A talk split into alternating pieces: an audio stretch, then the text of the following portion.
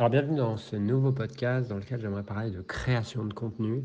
Et ce podcast va t'intéresser surtout si aujourd'hui tu as peut-être du mal à rester constant sur la création de contenu, tu te demandes comment rester cohérent sur le long terme, tu as parfois du mal à créer, tu as l'impression d'être un imposteur, euh, tu as peut-être l'impression des fois que tu dis bah, ce que tu dis a déjà été vu et revu et pourquoi recréer un autre truc. Bref, tu as sûrement plein de, plein de pensées qui t'empêchent de créer le contenu de la manière dont tu aimerais le créer et d'avoir l'impact que tu aimerais avoir. Et en fait, euh, c'est un des membres de mon équipe, il y a quelques jours, qui m'a envoyé toutes ces questions et il m'a dit qu'il avait un blocage sur la création de contenu. Et euh, ce que je l'ai invité à faire, c'est lister 10 contenus, 10 idées de contenu que tu as, observer les pensées qui viennent en commençant à organiser ces contenus et me partager les pensées qui font que tu te sens bloqué. Suite à ça, il m'a partagé différentes pensées qu'il avait et euh, par la suite, je lui ai répondu à travers un WhatsApp et je me suis dit derrière, ah mais en fait, euh, la réponse que je lui ai faite pourrait aider plein de personnes. Et du coup, la suite de, podcast, de ce podcast sera en fait euh, les audios que j'ai envoyés à cette personne. Ok? Donc voilà, c'est un nouveau format de podcast. Et euh, je pense que ça peut être cool. C'est comme si tu faisais directement partie de l'équipe et que je te coachais directement. Alors, les pensées qu'il avait, juste pour que tu comprennes et, que, et à quoi ma réponse répondait, euh, les pensées qu'il avait, peut-être que c'est des pensées que tu as, c'est je ne sais pas par où commencer, surtout avoir un contenu sur du long terme cohérent. J'ai du mal à créer, du coup, quand je m'inspire, j'ai l'impression d'être un imposteur qui copie. J'ai l'impression que ce que je veux partager est soit évident, soit revu et revu, soit médiocre comparé à des mecs comme toi, Levi et d'autres acteurs du marché pour lesquels j'aime bien leur style. Je me dis à quoi bon créer du contenu dans une communauté qui ne m'appartient pas. Ce que je veux dire, c'est que je n'ai pas mon propre groupe Facebook ou autre. Et je me dis, merde, bon, ça c'est peut-être haute, mais merde, si je publie et que c'est pas pertinent, qu'est-ce que Julien, David et Levi vont penser? Et contenu vidéo, je déteste ma voix et ma tête. Et dernière question, sur quoi je veux réellement communiquer et qui je veux réellement impacter. Donc, si tu te retrouves dans une de ces situations, la première chose que je t'invite à faire, avant de continuer ce podcast, c'est de lister 10 euh, idées de contenu que tu as, observer les pensées qui te viennent en commençant à organiser ces contenus. ok? Ça va déjà te permettre de mettre à jour tous les logiciels qui tournent un peu en arrière-plan dans ta tête. J'aime beaucoup cette image comme sur un ordinateur quand le processeur commence à ramer en général. Pour ceux qui sont sur Windows, vous faites CTRL ALT supprime.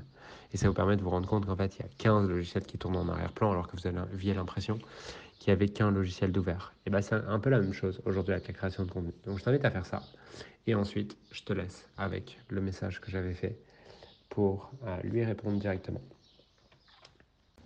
Salut Alex. Ah, déjà, je viens de je t'ai demandé quels sont tes piliers de contenu parce que je pense que être classe sur tes piliers de contenu te permet d'avoir euh, euh, d'avoir une ligne directrice. Et quand je dis pilier de contenu, il y a quelque chose de d'assez important à cet endroit-là. C'est, je pense que ce qui crée cette dichotomie en toi, c'est le fait d'avoir les piliers de contenu que tu aimerais avoir, genre euh, qui t'aimerais être, genre, j'en sais rien, vente, machin, et ce que tu es vraiment. Et dans ce que tu es vraiment, tu vois, il y a, dans ce que tu es vraiment, c'est simple. Il suffit de regarder si on regarde euh, dans les 12 derniers mois, c'est quoi ce que tu as publié?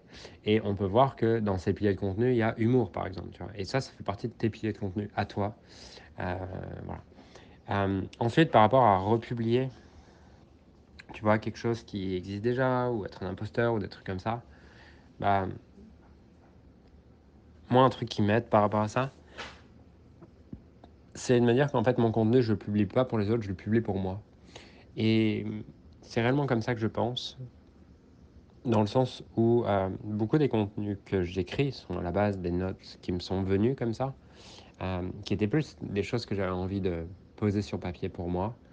Et, euh, et en fait, il se trouve que ça aide les gens. donc, l'idée de est-ce que je suis un imposteur ou quoi, je pense que c'est une idée de de revenir à toi et te demander qu'est-ce que j'ai envie d'écrire, qu'est-ce que j'ai envie de mettre sur papier, qu'est-ce que j'ai envie de laisser comme trace, qu'est-ce que j'ai envie de, de garder? Euh,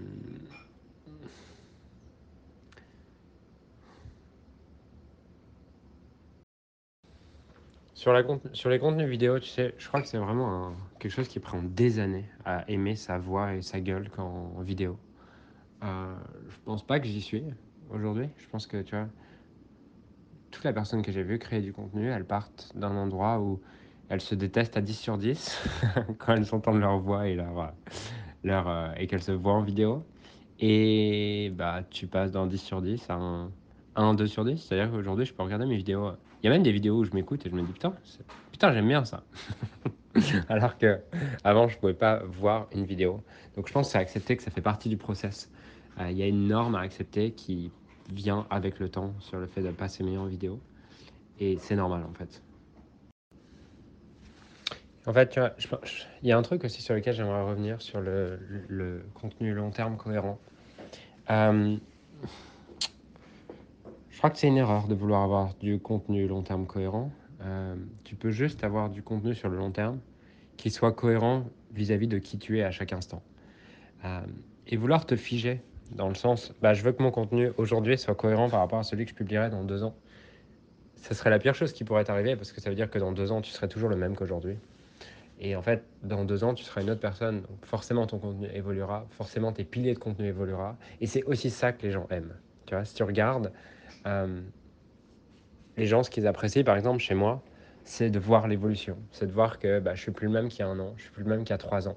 Et oui, mon contenu est plus le même. Oui, je parle plus des mêmes piliers de contenu. Oui, il y a même des contenus aujourd'hui sûrement que je publie qui sont sûrement contradictoires avec euh, ce que j'étais il y a deux ans, avec ce que je disais il y a deux ans. Et, j'assume ça pleinement parce que je pense que, premièrement, il n'y a que les idiots qui ne changent pas d'avis. Et deuxièmement, ça montre que tu bouges, ça montre que tu changes, ça montre que tu évolues. Et c'est ce qu'on a envie de défendre comme valeur, des valeurs de croissance, des valeurs d'évolution. Donc c'est tant mieux en fait si ton contenu dans, trois mois, il n'est pas, pas le même qu'aujourd'hui, il est différent. Et le seul engagement que tu peux prendre, c'est pas d'avoir un contenu cohérent sur dix ans. Le seul engagement que tu peux prendre, c'est d'avoir un contenu qui est cohérent vis-à-vis de ce que tu es aujourd'hui dans l'instant. Et peut-être qu'il y a des moments où tu es hyper on fire, peut-être qu'il y a des moments où tu philosophes, peut-être qu'il y a des moments où je ne sais quoi. Mais tout ce que tu peux offrir au monde, c'est pas une cohérence sur trois ans, c'est une cohérence avec qui tu es à l'instant, parce qu'il n'y a que toi qui peux offrir ce que tu es dans l'instant.